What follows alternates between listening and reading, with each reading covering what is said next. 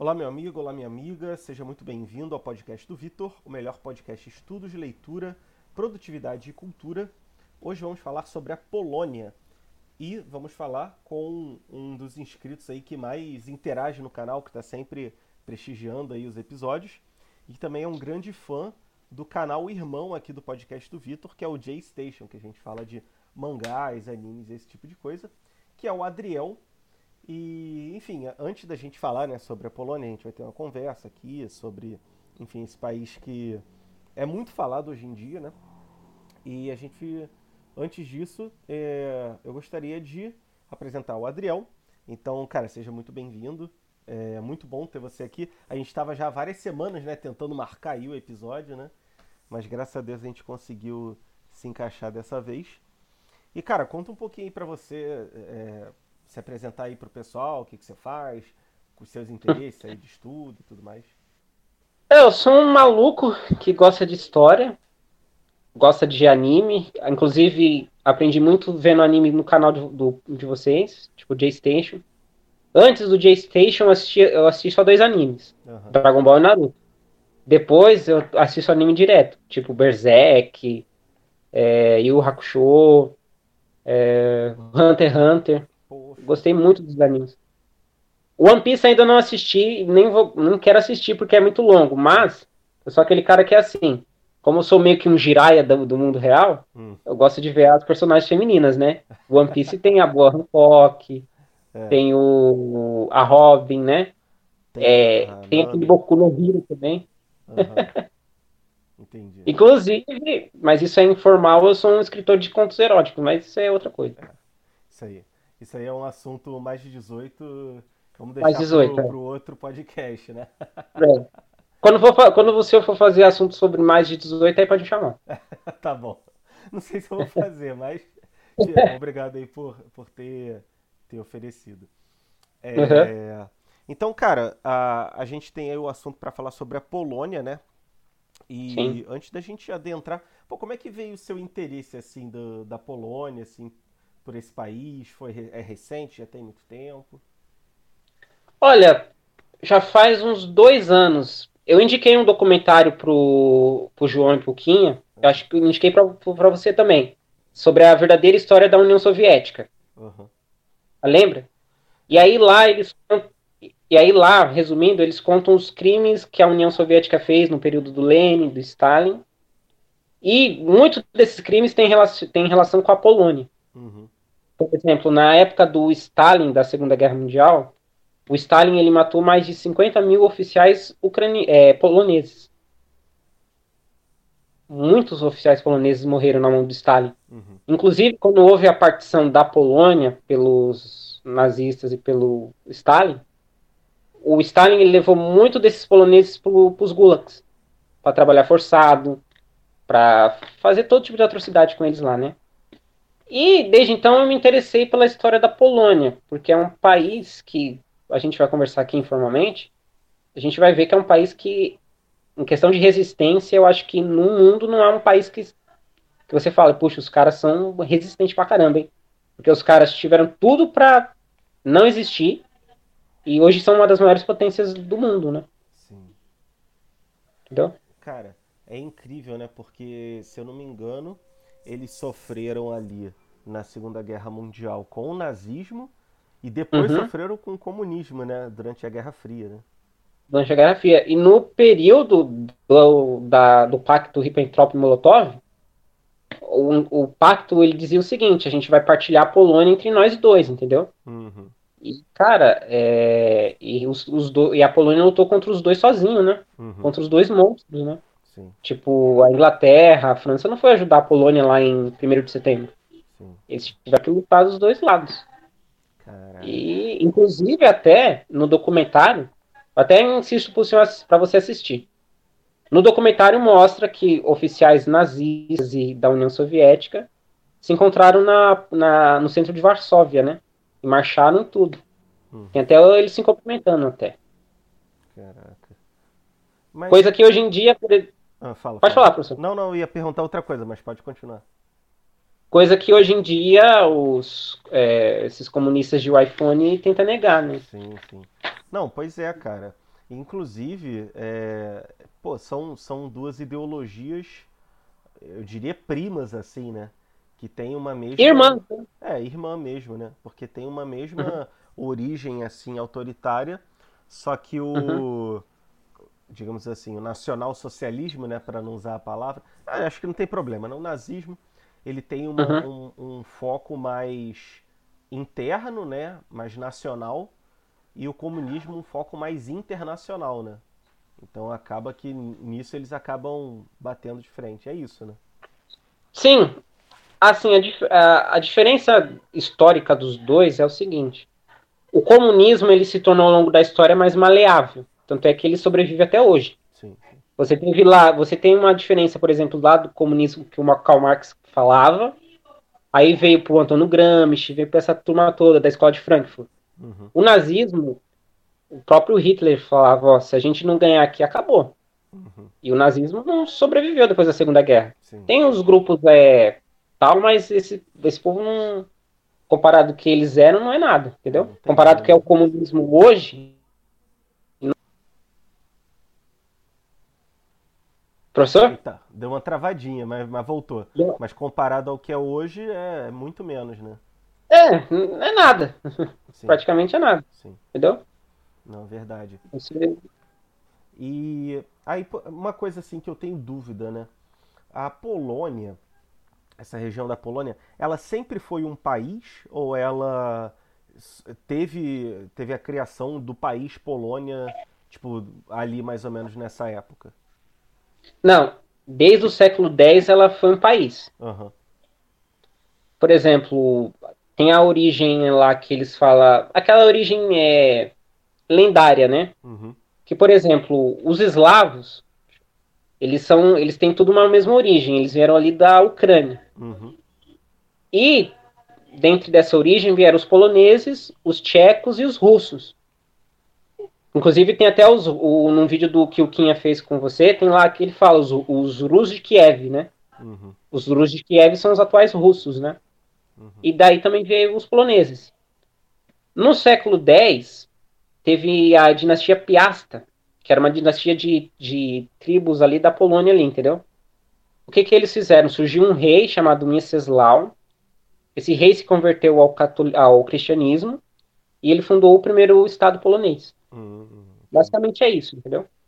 Pô, será que é justamente por causa desse do fato desse rei ser católico e, enfim, talvez ser uma coisa tão enraizada que, que a Polônia é hoje tão católica assim, né?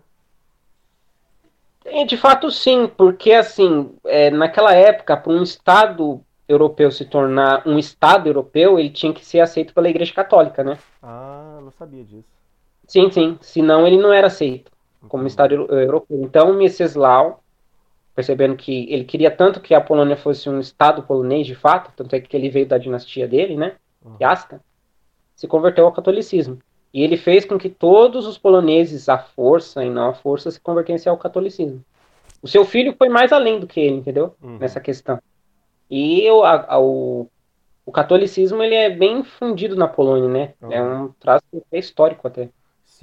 Cara, é engraçado porque eu tava conversando isso com o Quinha. Para quem tá ouvindo, o Quinha é, o Lucas, né, que, é, que a gente faz o Clube do Livro junto, a gente estava uhum. conversando uhum. sobre isso, é, porque, cara, é, naquela região ali, é, acho que chegou a ser o Império Otomano, se eu não me engano, né, mas mesmo assim, até hoje, os caras são católicos, tipo, eles são raiz assim mesmo, né, mantiveram as origens ali, então, desde o começo, né. Sim, ó, Inclusive tem até um fato interessante, porque inclusive tem até um vídeo no seu canal que tem fala sobre o Império Mongol, se eu não me engano, né? Isso, isso. O Império Mongol ele, ele chegou até a Europa Central, no que é hoje a Polônia. Uhum. Foi, aí da, foi aí a primeira vez que os poloneses tiveram seu país invadido e tiveram que, depois de 80 anos, resistir contra esses invasores e expulsaram eles, entendeu? Já é, a, ou seja, a invasão de, da Polônia já vem, ó, de muito tempo. Caraca. E a resistência deles também, né? é, é porque eles estão bem no meio ali, né, dos países europeus que são principais, né? E uhum. também ali da, da Rússia e ali da Ásia. Pô, eles estão no meio do tiroteio, né? No meio do tiroteio. É como se eles. É como se vocês aí do Rio tem a linha amarela, né? A linha vermelha, a linha amarela. É, a Polônia é a linha amarela da Europa, a linha vermelha. Caraca, é isso mesmo, cara. É. É tipo. Como se fosse a faixa de gás ali, né? É, então. A Polônia é, é, bicho porrada e bomba lá. Porque, e, e, isso fez a característica desse povo ser tão resistente, né? Uhum. Cara, é curioso, assim. Eu, inclusive, eu, eu tava lendo um pouco, às vezes eu fico lendo umas coisas meio aleatórias. Eu tava uhum. lendo um pouco sobre a história do judaísmo, né? E eu tava vendo que nessa região da Polônia, é, e também nos arredores ali, acho que é Bielorrússia e tal, chegou a ser a região com mais judeus no mundo todo. Tu sabe alguma coisa sobre isso? O que que levou isso? Ou, ou não, não tem algum motivo específico? Olha, teve, pelo que eu lembro, na, teve na época da Segunda Guerra Mundial o maior número de judeus que sai, que os nazistas pegaram foi da Polônia, né? Uhum. Inclusive o maior campo de concentração é, é de lá, o de Auschwitz. Uhum.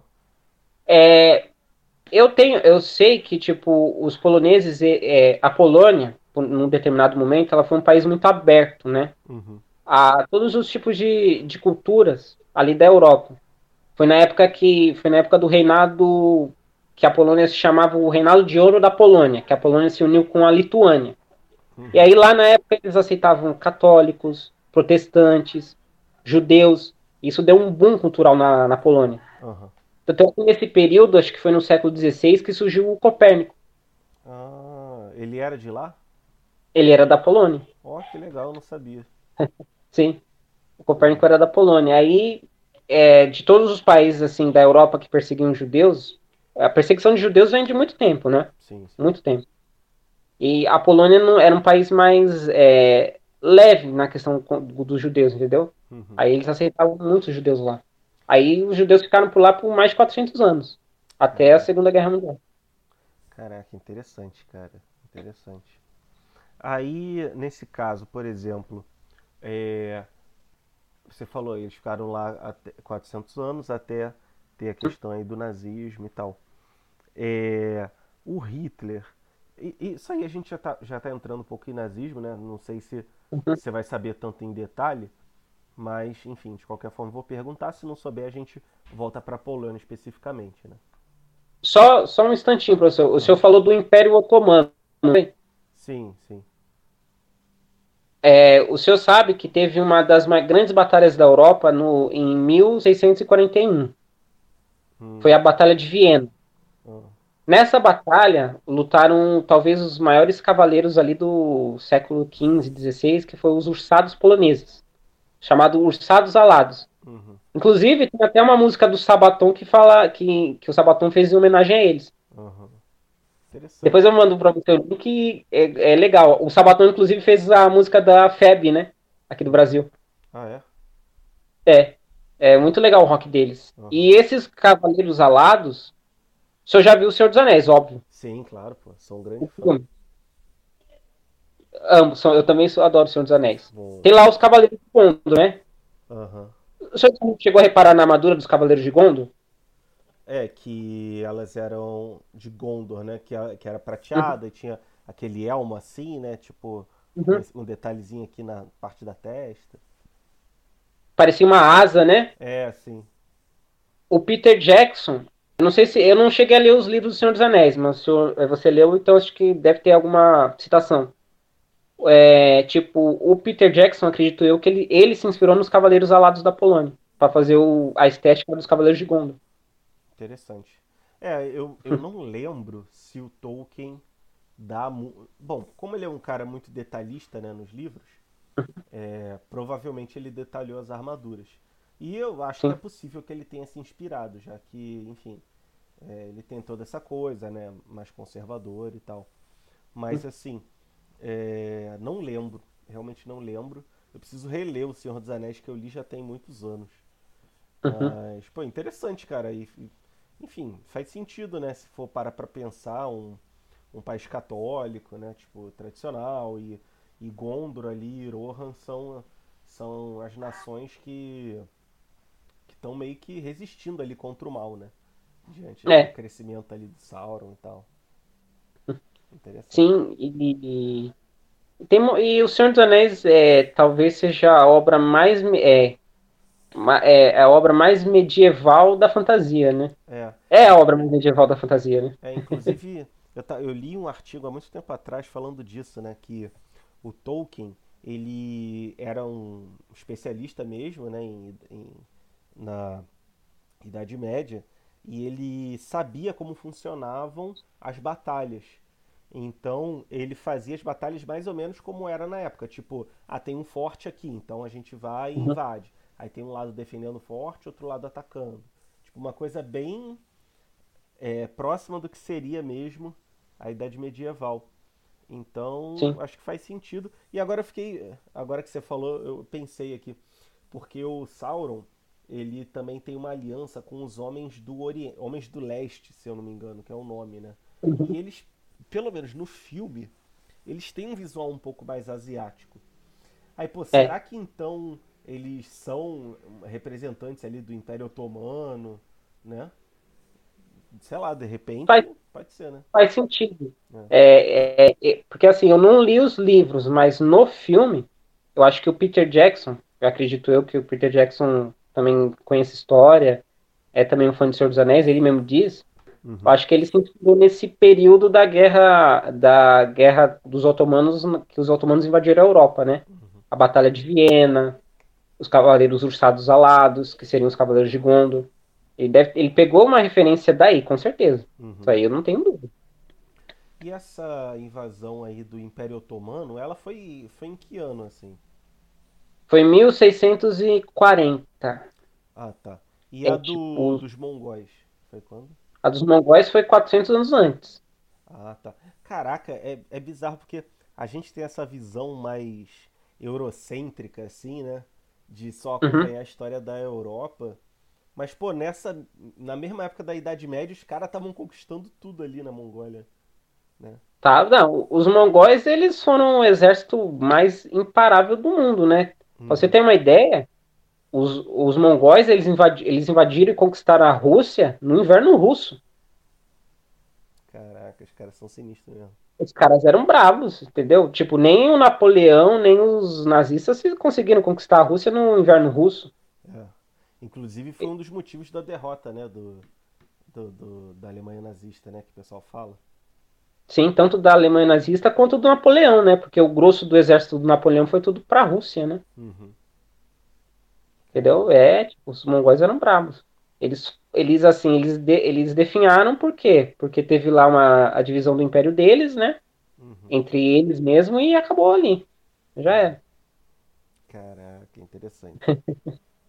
Se não imagina, poderia ser o mundo todo com a influência mongol, né?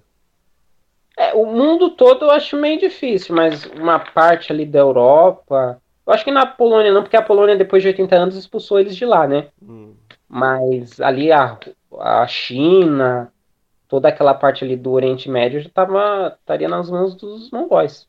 caraca, Com certeza. interessante. Um dia eu vou pesquisar mais aí sobre isso. Interessante. Uhum. É, aí voltando ali pra Polônia, né? É, Uhum. Cara, você falou, é, a gente comentou ali sobre a invasão nazista na Segunda Guerra, depois a invasão russa, soviética, né, no- na Uhum. Guerra Fria. E, cara, é, como é que foi, digamos assim, a... é porque teve ali a, a queda, né, da União, da União Soviética, como é que foi para a Polônia ali, como é que ela começou a se restabelecer, sabe, quando ela voltou a ser um território independente? Tá, eu vou explicar, assim, pelo que eu estudei, mas só que antes, professor, Sim, sim. a Polônia, ela tem um, um histórico muito longo de guerras contra a Rússia, né? Ah, sim. Tipo, ela tem um histórico de guerras contra a Rússia de no mínimo 500 anos. Caraca. Por exemplo, quando a Polônia, é, a Polônia e a Lituânia, eles já foram um país só. Uhum. Inclusive foi chamada a Era de Ouro da Polônia, porque ela cresceu muito, teve um boom é, cultural. Tanto é que nessa época foi que surgiu o Copérnico, entendeu? Aham. E aí, quando teve lá a dinastia de Varza, de Varza essa dinastia ela empreendeu uma guerra contra a Rússia. Uhum. Inclusive, o, muito do território polonês cresceu por causa disso, porque eles conquistaram outros territórios, entendeu? E tipo, e a Rússia ficou ressentida. Depois teve o enfraquecimento do reino polonês. E aí teve a partição da Polônia. Teve três partições da Polônia. Uhum. E a Rússia fez parte das três. Caraca. Entendeu? Uhum. Tanto é que a última partição da Polônia, a Polônia dominou a Rússia por a, a última partição da Polônia, a Rússia dominou a Polônia por mais de 100 anos. Uhum. Só foram sair do- da Rússia na Primeira Guerra Mundial. Uhum. Entendeu? Então, ou seja, a treta da, Rú- da Rússia e da Polônia é muito longa. Tanto é que a, tanto é que até hoje em dia a Polônia tem um pé atrás com a Rússia, Sim. entendeu? Caraca, maneiro. Nunca imaginar. O... Sim. A gente estava lá atrás no episódio, acho que era da Guerra dos Balcãs, é, que a gente tava falando assim que o brasileiro, cara, ele nunca vai entender como é essa vontade desse pessoal da, da Europa Central, Europa Oriental, é, a vontade dessas pessoas de conquistarem esses territórios importantes, né? Porque, tipo, se os povos eslavos nasceram ali, você falou, era Polônia, Ucrânia e Rússia, né? É, é, Polônia, República Tcheca e Rússia, Ah, tá. eles nasceram tudo ali da Polônia, da Ucrânia. Sim. Então, tipo, acho que para todos esses países é uma coisa, seria uma coisa muito importante dominar toda essa área, né? E ter uma, uma hegemonia, né? E acho que é, Uhum. realmente os brasileiros a gente nunca vai entender isso, porque a gente não tem muito essa história de terrenos muito importantes e tudo mais. Pra gente é meio que tanto faz, assim, né? É porque o Brasil, professor, é, esses países eles, ti- eles têm um longo de guerras, conflitos é, imensos, entendeu? Que vai de séculos e séculos. A Polônia mesmo, ela surgiu há mil anos atrás, no século X. De lá pra cá, a Polônia é só porrada. Tipo, os caras lutam desde lá do, desde a invasão mongol há 800 anos. Aqui o Brasil, o Brasil teve dois momentos em que o Brasil, o brasileiro, teve aquele nacionalismo, que foi a Guerra dos Guararapes Uhum, e que foi a, e foi a Guerra do Paraguai. uhum, Mas a, do intervalo da Guerra dos Guararapes até a Guerra do Paraguai foi 200 anos, uhum. aproximadamente. E da Guerra do Paraguai até hoje, quase mais de 150 anos. Sim. é. Então, assim, foram gerações que não lutaram, é, não tiveram batalhas, guerras, entendeu? Sim. Não teve aquele sentimento nacionalista. E pelo Brasil também ser um país é, continental, um, é um povo relativamente unido, né? O brasileiro é relativamente unido. Então não, não tem aquele sentimento, "Ah, a gente precisa lutar para ter o que é nosso, essas coisas, entendeu? Uhum, Isso não acontece. sim. Diferente, da, diferente em outros países da Europa, né? Os Sim. países da Europa. Pois é, cara, é curioso, é realmente uma coisa que a gente nunca vai entender. Essa guerra do Uhum. Guararapes é o que, cara? Desculpa aí minha ignorância, mas eu não lembro. Foi a que teve ali, a A guerra- Holanda invadiu, acho. Isso. A Guerra dos Guararapes foi o seguinte, foi em 1600 e... Eu não lembro a data certa, mas foi no século XVI. Fo- Eram os colonos portugueses, né? Uhum, Os descendentes dos portugueses que lutaram contra a invasão holandesa, né? uhum, Que, tipo, na época era o governador era o Maurício de Nassau, né? O famoso governador holandês ali do Recife. Os holandeses, eles queriam cobrar altas taxas aqui do pessoal aqui do Brasil, né? que o Maurício de Nassau foi contra, mas tipo, ele não podia ir contra a coroa holandesa, né? uhum, E aí teve essa revolta, teve essa união, entendeu? Esse sentimento nacionalista aqui no Brasil, nacional. sim. E aí eles expulsaram os holandeses daqui, né? Basicamente foi isso. entendeu? É, mas aí você vê que teve 200 anos até a Guerra do Paraguai com Dom Pedro II, né?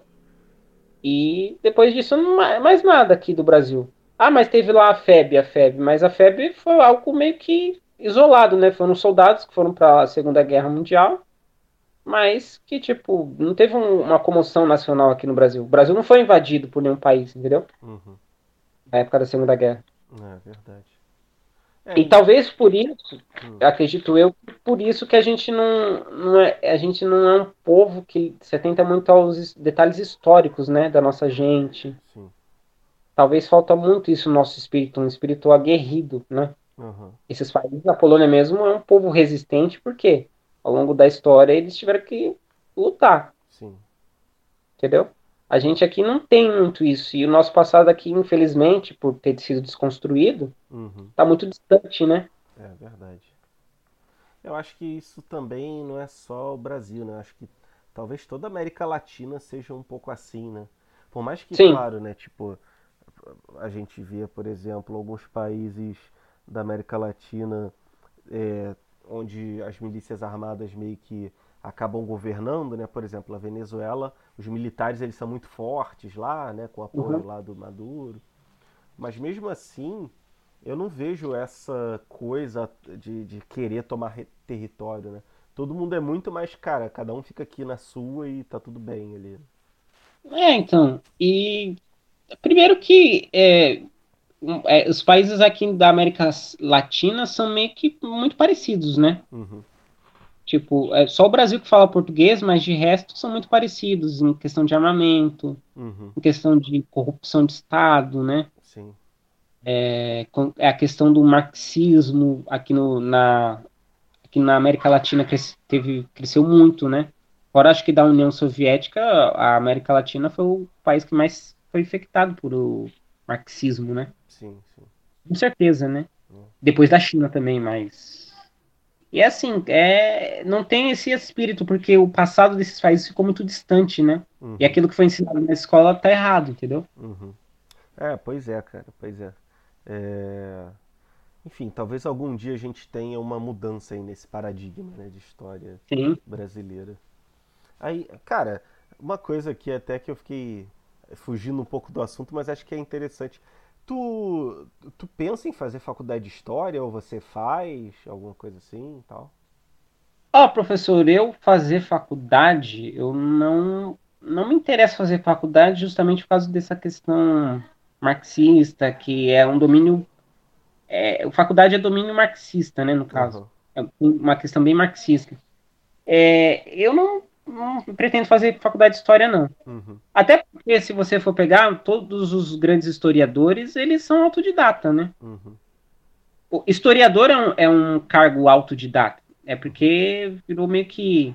Hoje em dia, para você ser historiador, você tem que fazer, escrever livro, você tem que fazer uma série de coisas, né? sim. Mas no passado não era assim. É, até eu tô lendo com o Kim, é um livro do Plutarco, né? O Plutarco, Uhum. além de filósofo, ele era um historiador. Ele fez uma história lá dos imperadores romanos e tal. Uhum. E, e realmente, cara, hoje em dia é, é- parece que é a burocratização do intelecto, né? Pra você Sim. ser filósofo, você tem que ter um bacharel em filosofia. É. Você ser historiador, né? É, é claro que, É. assim, sei lá, tipo, enfermagem, medicina, coisas assim, ah, ok, tem, tem que ter um, um crivo ali. Mas Uhum. essas, é, por exemplo, essas partes, assim, filosóficas, né? Cara, eu, não- eu acho que até é prejudicial, né, ter essa, esse formalismo todo, né? Sim, porque a filosofia, ela em si, vem muito do, do eu ser humano, né? Do que o cara tem por dentro dele. Uhum, E história, cara, a história você vive, a história passa por você todos os dias. uhum, É, tipo, o amanhã, o ontem já virou história, entendeu?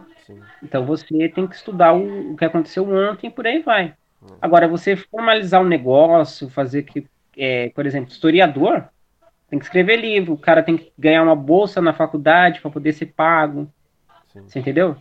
Antigamente não era, antigamente tinha uma família rica e é, se você... Porque o historiador, basicamente, ele é um detetive da história, né? Uhum, Então, ou seja, o historiador, você, sei lá, uma família rica ia chegar em mim e falar, Adriel, vai lá e descubra o passado da minha família. Eu ia lá, descobrir os registros, tudo, entendeu? Essa era a minha função. Por exemplo, o Heródoto, pai da história, quando ele foi escrever a guerra dos persas e dos gregos, ele viajou toda aquela região ali e foi conversando com o pessoal, entendeu? Até escreveu o livro dele. Ele que é o autor da, da Guerra do Peloponeso, né? Isso. Ah, legal. Cara, eu e o Kim, a gente vai ler esse livro e a gente vai fazer, vai botar ele no Clube do Livro em dezembro, da Guerra Uhum. do Peloponeso. Interessante. Legal que Sim. os assuntos se encaixam, né? Uhum. Interessante. Entendeu? Hoje em dia já não é assim. Hoje em dia é uma coisa mais formalizada. Hoje em dia você precisa ir no. Para você ter acesso a livros, você tem que ter carteirinha, essas coisas, sabe? Uhum. Não é, nisso, nisso eu acho que a gente se perdeu muito, sabe? É, é verdade. Pois é, cara, acho que algum dia isso ainda vai voltar a ser como era, assim, um autodidatismo e tal, porque eu acho que o sistema universitário, assim, de humanas, né, a parte acadêmica mesmo, né, não, porque uhum. assim, é, tem pessoal que faz para pegar o diploma e, e, trabalhar. Ok, mas eu acho que essa parte acadêmica de buscar o conhecimento, eu acho que em algum momento vai, vai ser superado essa questão assim do academicismo, sabe? Sim. É assim, não tirando a parte de quem faz, por exemplo, medicina, enfermagem, esse pessoal precisa se formar mesmo. É. Agora, partes humanas que nem filosofia, história, isso já, isso já não precisa, eu, na minha visão, isso não precisa de faculdade. Uhum. Isso vai muito do cara, do conhecimento do cara, do cara buscar o conhecimento e, e seguir adiante, entendeu? Sim, sim. É verdade, cara. Acho que faz sentido. É... Mas aí voltando lá para para Polônia, Polônia, né, que a gente deu uma viajada aqui, né? Uhum. Mas aí você falou, né, que então a Polônia e a Rússia há pelo menos 400 anos que já já tem embate, né? Que a Rússia uhum. já tomou parte ali do, do território da Polônia algumas vezes e tal. E como é que foi essa reconstrução pós pós União Soviética assim? Como, o que, que eles fizeram ali? Enfim, quais medidas? Olha, a, a Polônia, a União Soviética ela já estava caindo, né? Uhum. Ali no final dos anos 80 ela estava já caindo. Você tem lá o Gorbachev abrindo já as fronteiras da União Soviética, né? Uhum. Formalmente, né? Porque formalmente ela já era aberta, vamos dizer assim, já tinha os bilionários poloneses é, é, russos de hoje eles já eram da, da já eram na União Soviética já há muito tempo, sabe? Uhum. Então, o, o, ou seja, a Polônia nesse momento ela aproveitou. Teve uma teve umas eleições lá em 1800, 1989 na Polônia. Uhum. Foi até um partido chamado Solidariedade que eles tipo eles protestaram, eles não queriam mais ficar sobre o jugo é, da União Soviética. Uhum. E aí tiveram as primeiras reformas dali na Polônia e quando a, a, a, União Soviética caiu, de fato, eles já, ali na Polônia, foi o primeiro país ali que a União Soviética dominou que se separou da União Soviética, entendeu? Caraca. Mas é porque eles aproveitaram esse boom. Uhum. Então, por exemplo, eles tiveram a eleição antes da União Soviética cair, então? Sim, antes da União ah, Soviética cair. É legal. Mas aí era, era uma eleição assim válida. O cara ia realmente é, assim, controlar o território da Polônia mesmo dentro da União Soviética. Mesmo não, é dentro da União Soviética. É, é porque é tipo que nem a União Soviética foi se enfraquecendo uhum. e a Polônia teve é, revo, é, revoluções ali, quer dizer, revoluções não armadas, né? Mas do povo, entendeu? Participando uhum. é, ativamente ali nos anos 80. Os anos 80 foi um, um marco ali para a Polônia, porque eles eles viram a oportunidade que a União Soviética estava caindo, viram é, ao apoio da mídia, vamos dizer assim, né? Do Ocidente, dos Estados Unidos, desse pessoal todo. E aí eles aproveitaram para sair do jugo do jugo da União Soviética, né? Tanto é que a Polônia ela se torna um, é, ela volta a se tornar um país até antes do, da queda do muro de Berlim, né? Ah, interessante, cara. Entendeu? Oficialmente, né? Uhum. Oficialmente eles tiveram lá as, as eleições de 89 e aí eles voltaram a ser um, de fato um país. Uhum. Entendeu? Caraca, maneiro, cara. Maneiro. Aí, então eles aproveitaram o boom, aí eles com, começaram ali a, a, digamos assim, a já ter uma autonomia maior. Quando a uhum. União Soviética, então, acabou, eles já estavam com tudo pronto para deslanchar, digamos assim, né? Sim. Aí nos anos 90, aí teve uma. Aí nos anos 90, a primeira coisa que eles fizeram foi olhar para a economia e para a educação, né? Uhum. E aí, tipo, eles investiram tudo que eles tinham ali. Teve, tipo, teve até um, um economista polonês muito famoso que ele, que ele, tipo, ele revolucionou ali a Polônia, sabe? Na questão econômica. E aí, tipo, 20 anos para cá, lá dos final dos anos 80 para 2009, tipo 20 anos praticamente, né? Uhum. A Polônia ela cresceu para cima, sabe? Uhum. Basicamente. De forma assim exponencial, né?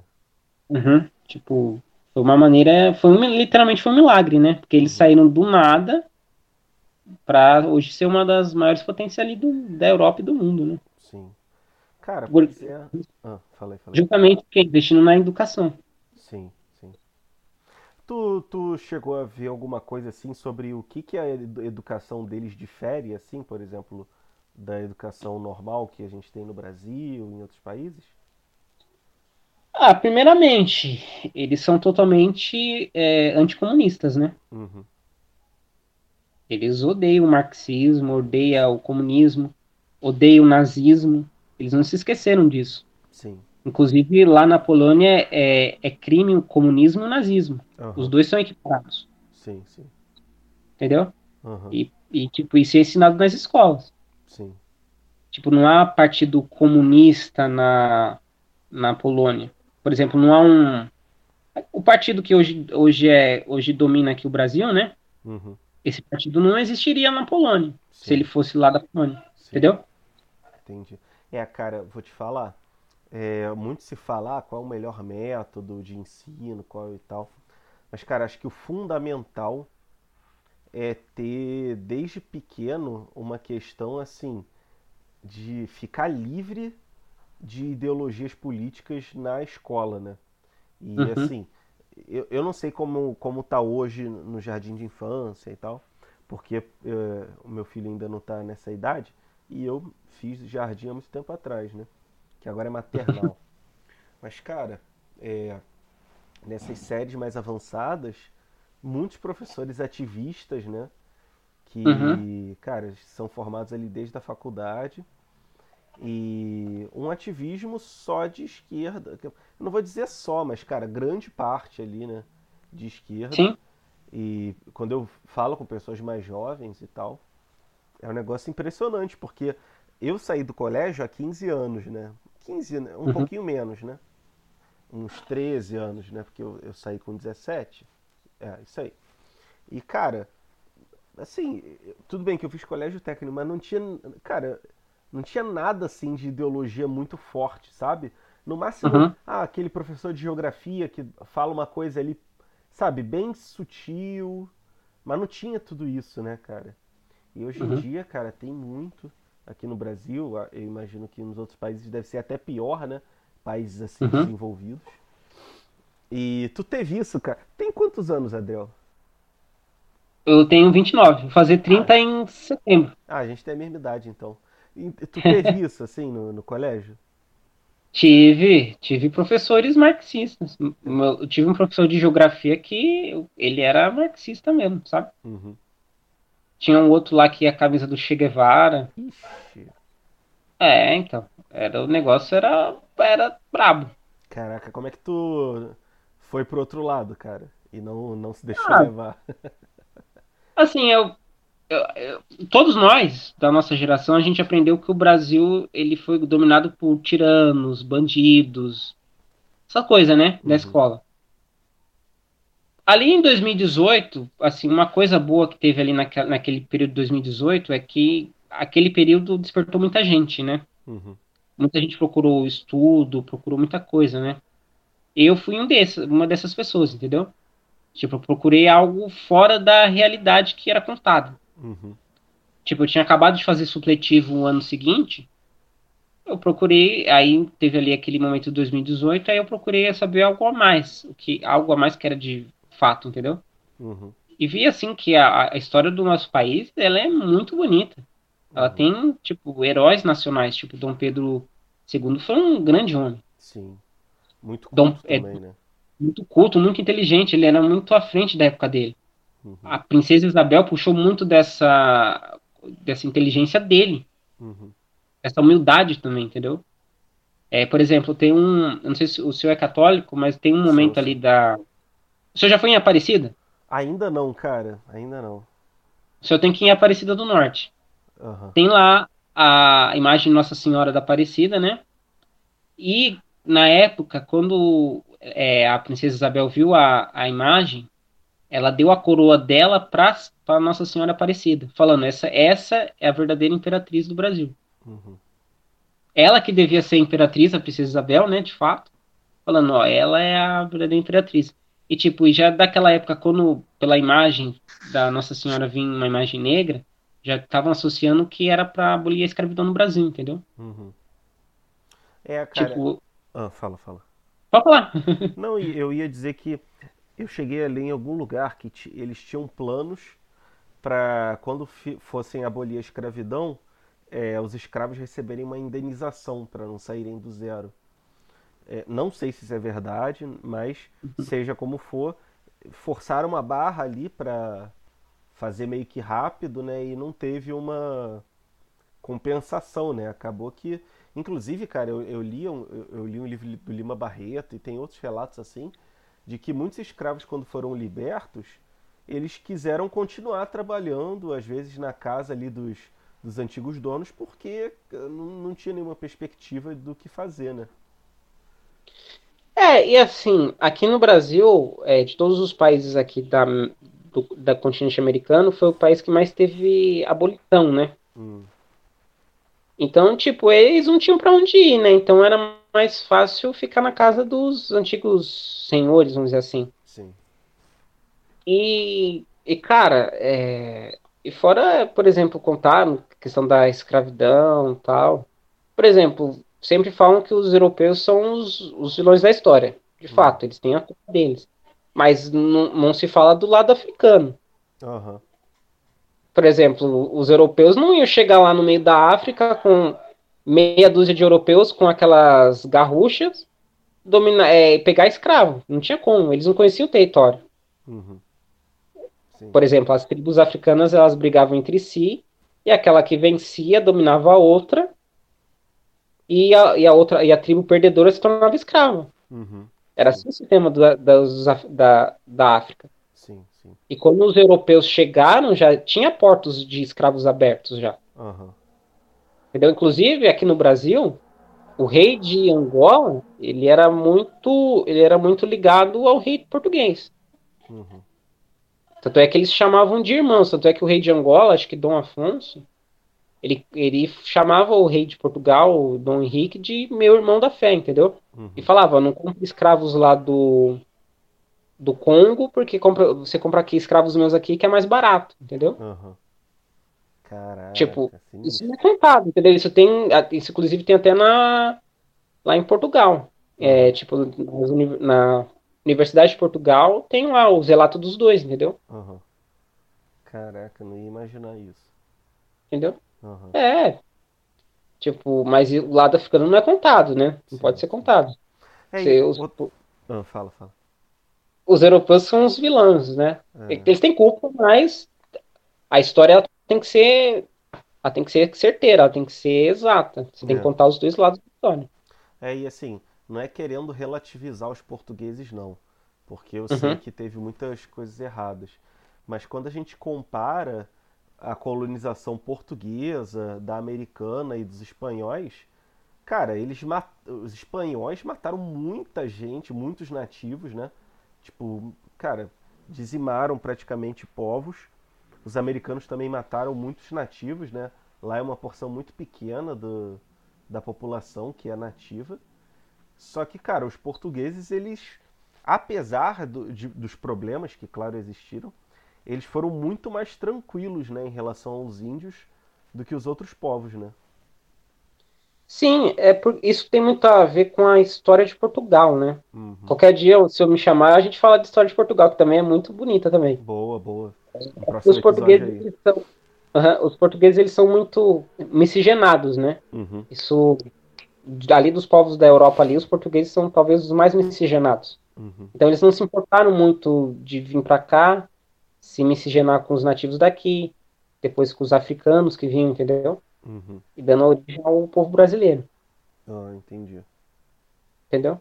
Entendi. Mas, tipo, os Estados Unidos, por exemplo, teve aquela coisa horrível da segregação, né? Uhum.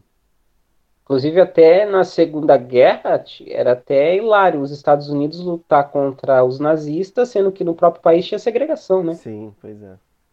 É bizarro pensar, né? Cara, eu ouvi uma história de que o Elvis. Elvis é anos 50 ali que começou, né? O Elvis, uhum. quando ele ia se apresentar em alguma rádio, eles perguntavam: Ah, qual escola que você foi? Ou qual faculdade? Não sei. Aí ele fala: Ah, escola tal. Por que, que perguntavam? Porque lá tinha escolas de brancos e de negros. Então ele uhum. falava o nome da escola dele, que era uma escola de brancos, para os ouvintes saberem, ah, então ele é branco, então eu vou ouvir. Uhum. Porque a voz dele, como era muito forte, assim, né? Era, uhum. era confundida como uma voz negra.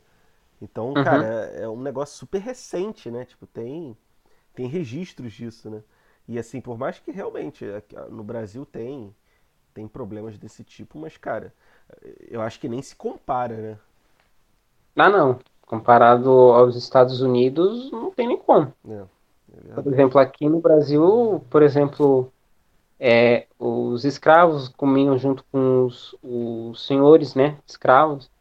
Tipo, o próprio Dom, o próprio Dom Pedro II, ele brincava com é, netos de escravos no Rio de Janeiro. Uhum. Entendeu? Então, tipo, era uma coisa diferente. Lá nos Estados Unidos era uma segregação total, né? Sim, sim. Pois é, cara. É tenso. E aí você falou, né, do, dessa questão é, da Polônia, né, que teve um boom econômico ali, né, até 2009, mais uhum. ou menos. Mas por que até 2009? Eles tiveram alguma crise depois? Aconteceu alguma coisa? Ah, teve aquela crise de 2008, né? Uhum famosa. Mas aí depois eles, eles se reorganizaram, eles abriram mais o mercado deles, né? E hoje em dia eles são uma das maiores potências da Europa. Só não é maior, a maior potência da Europa por causa da Alemanha, né? A Alemanha é maior ainda. Uhum. Mas, por exemplo, a Polônia, de todos os países ali da Europa, é o que mais compra armamentos, né? Ah, é? Não sabia não. É, inclusive depois dessa guerra da Ucrânia, é o que mais compra armamentos. Justamente por quê? Porque eles têm um pé direito, um pé atrás com a Rússia, né? Sim, sim. Entendeu? Uhum. Tipo, eles têm um pé assim atrás com a Rússia imenso. Mas, por exemplo, a, a Polônia, ela é da União Europeia? Ela é da União Europeia. É. Ela entrou na União Europeia no, justamente no começo dos anos 2000, se não me engano. Ah, sim. É porque eu fico na dúvida, por exemplo, teve uma situação aí recente até, que a, com a guerra da Ucrânia, a Europa parou de comprar o gás da Rússia, né? Uhum. E aí eu fico pensando, a Polônia, ela provavelmente ela, ela tem mais autonomia ali, né? Um país mais autônomo, não, não obedece uhum. cegamente à União Europeia. Eu acho, uhum. né? Imagino. Ela Sim. também cessou com essa essa fonte de, de gás da, da Rússia ou, ou ela continua? sabe me dizer? Ou... Indiretamente, ela depende, ela depende da do gás ali que vem da Alemanha, mas é quase a mesma coisa, né? Uhum. Que a Alemanha compra da Polônia, né? Da Rússia. Uhum. A Alemanha é o país que mais depende do gás ali da, da, da Rússia, é a Alemanha, né? Uhum. Mas a Polônia ela tem outros meios, né? Ela investe em energia eólica, ela investe em energia nuclear. Uhum é uma coisa, por ser um governo mais ali de direita, eles não estão, eles não são muito ligados assim a questões, pautas ambientais, vamos dizer assim. Uhum. Claro que eles respeitam o meio ambiente e tal, mas não é uma coisa histérica como na Alemanha, por exemplo. Sim. Pô, e, e, é curioso, né, quando a gente fala coisas econômicas, é, coisas, pautas ambientais. É, eu cheguei a pesquisar um pouco, né, sobre energia nuclear e, cara, apesar de eventual risco de acidentes, cara, é uma das energias mais limpas, porque rende muita energia, você uhum. não precisa ocupar muito espaço, como, por exemplo, a hidrelétrica ou a eólica, não precisa acabar ali com, com locais é, naturais, ali verdes, né? Uhum. E acaba que, se você controlar bem, cara, você tem uma energia muito rentável e durável, né? Então, eu, eu tem até um um. Como é que é o nome? Um documentário do Bill Gates que ele fala da energia nuclear. que o Bill Gates ele está investindo em projetos de energia nuclear no mundo. E, uhum. cara, as pessoas ainda têm essa visão, né, de que ah, a energia nuclear é um negócio do mal. Só que eu acho que é um grande potencial aí para o futuro, cara. O que, que, tu acha aí? É. Inclusive, né, a Polônia também tem a queima de carvão, né? Uhum.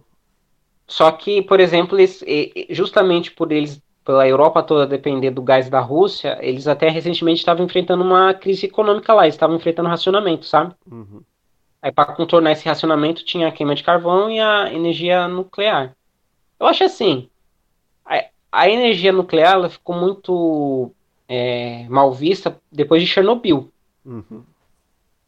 Chernobyl ali foi, foi até uma coisa terrível. Inclusive até tem um documentário de um no canal que eu vou enviar depois pro senhor, para você ver. Uhum. Não liga de eu chamar senhor, não, que, é, que já vem da minha cabeça já. Tá tranquilo, tá tranquilo. Como você preferir. Então, aí, tipo, vem muito da questão de Chernobyl, vem daquele acidente que teve em Fukushima, lá no Japão, sabe? Uhum. Mas, assim, se ela for bem controlada, bem estudada, bem vista, e ser feito tudo certo, porque a energia é, nuclear tem que ser feita tudo certo. Uhum. Não pode errar um cálculo. Porque se errou um cálculo, já era, entendeu? Uhum. Eu, Adriel, eu, eu que trabalho. Rapidão, rapidão. Tu por acaso botou o dedo no microfone, alguma coisa assim? Que o som ficou meio abafado. Não. Não? Aí. Não. Não, agora voltou. Acho que talvez fosse a conexão. Mas vai lá, continua, continua.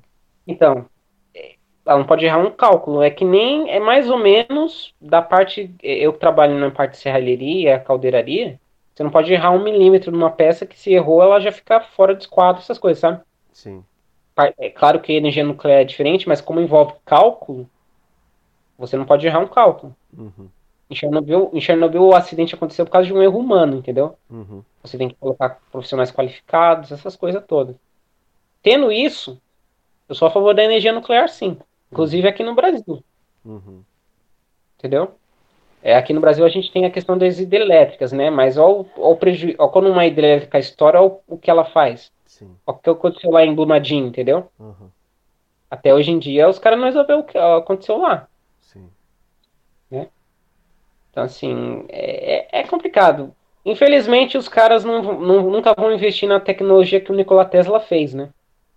É, eu tô por fora disso aí, mas eu já ouvi falar que seria uma, uma geração de energia muito mais eficiente, né? É, é geração de energia sem fio, né? Uhum. Era, eu vou enviar, ó, tem tanta coisa para enviar para você, documentário e tal. Aí. Eu para você ver que olha, é muita coisa, tipo, o Nikola Tesla talvez foi o maior gênio que teve no mundo. Uhum. Ele inventou o tipo de energia 100, mais 100 anos atrás, que era energia limpa, que unicamente tinha uma antena que tirava a energia do, da atmosfera da Terra, né? Uhum. E passava por todo o globo. Mas isso aí acabaram proibindo ele, né? Caraca, é sinistro. Interessante. E aí, a... voltando aí pra Polônia, nesse uhum. caso aí da. Na atualidade, cara, se fala muito da Polônia, especialmente aqui no Brasil, que a mídia é mais de esquerda, sempre se fala uhum. da Polônia como ó, um país de extrema direita, um país ultraconservador e tal, uhum. né? É, como é que é a situação atual deles? Eu sei que eles são muito católicos, eu sei que é, é, até eu, eu vi alguém falando no Facebook que a missa de. A, a, missa não. A média de missas durante a semana era tipo quatro vezes mais do que tem no Brasil. Tipo, uma coisa muito assim impressionante. Uhum. E, e, eu queria saber. É, cara, fora essa, digamos assim, perseguição natural da mídia, se tem alguma, alguma coisa além do catolicismo que as pessoas. É, que leva as pessoas a pensarem na Polônia como um país fascista, não sei lá o que, né? Tipo, o governo atual é muito conservador. Como é que é o, esta o Estado lá, a situação lá atualmente? É, a Polônia, mais de 90% da população lá é católica, né? Uhum. É, por exemplo, o governo é de extrema. É, é bem voltado para a direita. É um governo armamentista, né? Por uhum. quê? Porque justamente por eles terem um pé atrás com a Polônia, com a Rússia, é, eles, eles, o país, como Polônia, acabou se armando muito, né? Inclusive, acho que 6%, 6% do PIB deles é voltado para a área de armamento, né? Uhum. É tanque, é avião, é, é, é jato, é tudo, entendeu? É, é, tipo, inclusive não é só aqui no Brasil, nos Estados Unidos também o presidente deles lá fala que a Polônia é um governo fácil, vamos dizer assim, entendeu? Uhum. Porque lá o, o, presidente deles lá é um cheiroso, né? É. Não, é engraçado os Estados Unidos falar isso e, pô, tem todo um exército, tem todo um. Pô, uhum. eles são o país do militarismo, né? Sim. É, inclusive é o país que é o país que criou seus inimigos, né? É, pois é. então, assim, mas a Polônia, ele. A Polônia é um país bem voltado para a direita, é um país católico um país armamentista, lá o pessoal tem a livre acesso a armas, né? O polonês, entendeu? Uhum. Então, assim, é, é, hoje em dia, por exemplo, se você enviar um cara de humanas lá para a Polônia, ele não vai gostar. Com certeza. Entendeu?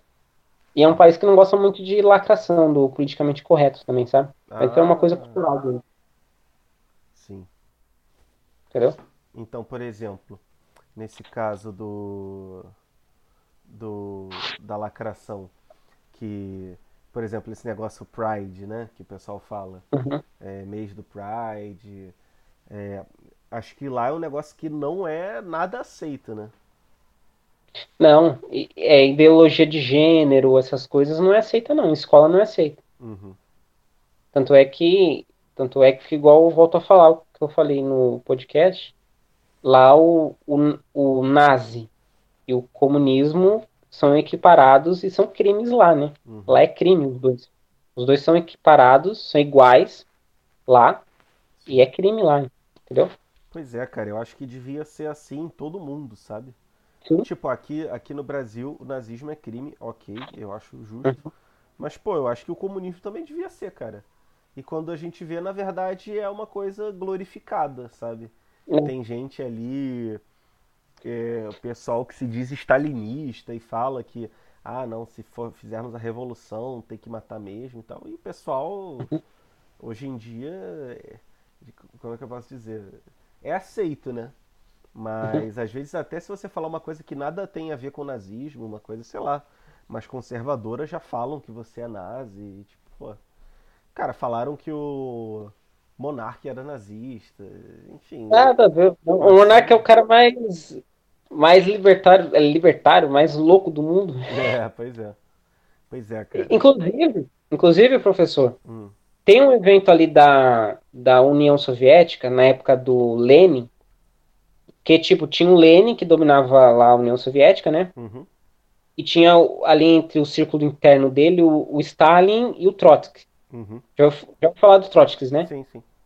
O Trotsky, ele é o seguinte, ele era para ele era ser o sucessor do Lenin. Uhum. Aí o Stalin meio que passou a perna lá e, e acabou exilando ele.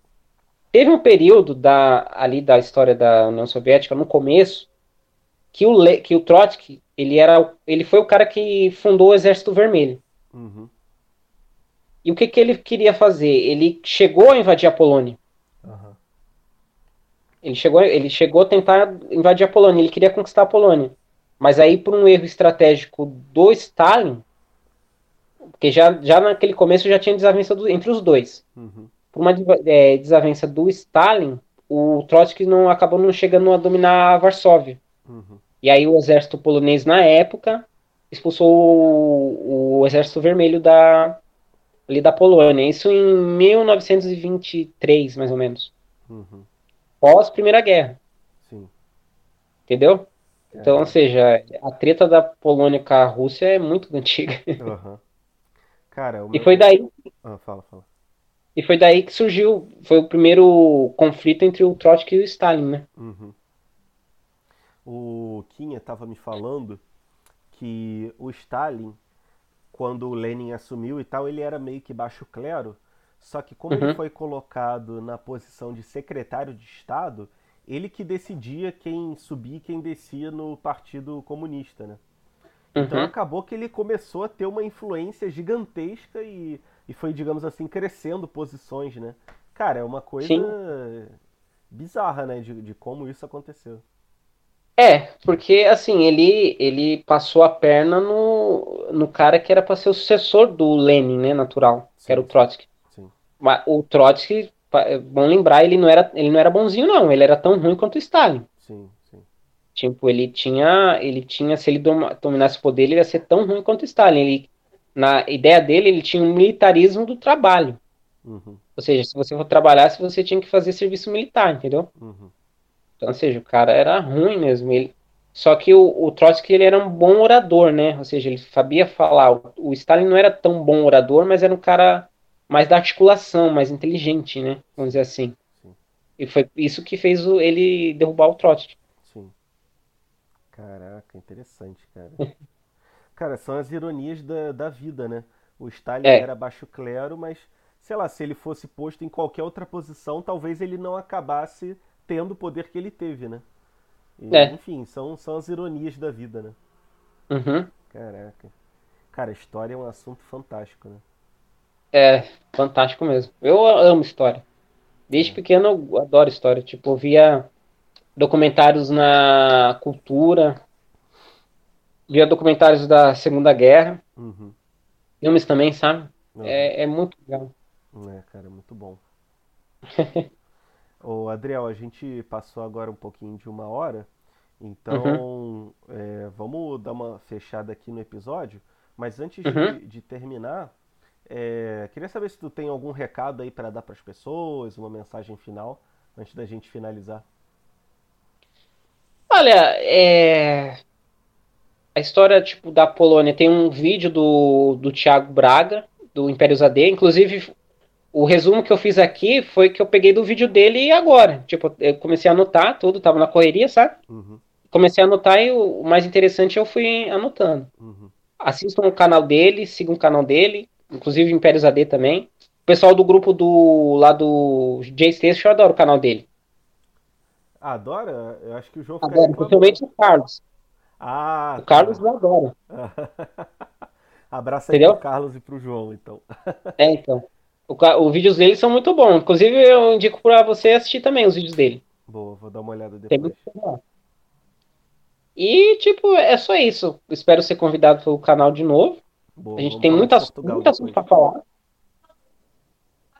Muita coisa. E assim, foi um resumo breve da Polônia, porque a Polônia tem, muita, tem uma história muito grande, de mais de mil anos. Uhum. É, e é uma história muito rica, muito interessante de um povo, porque você entende porque é um povo resistente, né? Porque eles foram lutando. É verdade, é uma história fantástica que eles têm, cara. Um dia uhum. eu ainda vou me aprofundar nessa, nessa história toda. Beleza, cara. Assista ao, assista ao vídeo do Thiago. Beleza, vou ver, vou ver, vou conferir. Então, pessoal, você que ouviu até agora, comenta, curte, compartilha, mande para um amigo seu só. E tamo junto, muito obrigado. Valeu!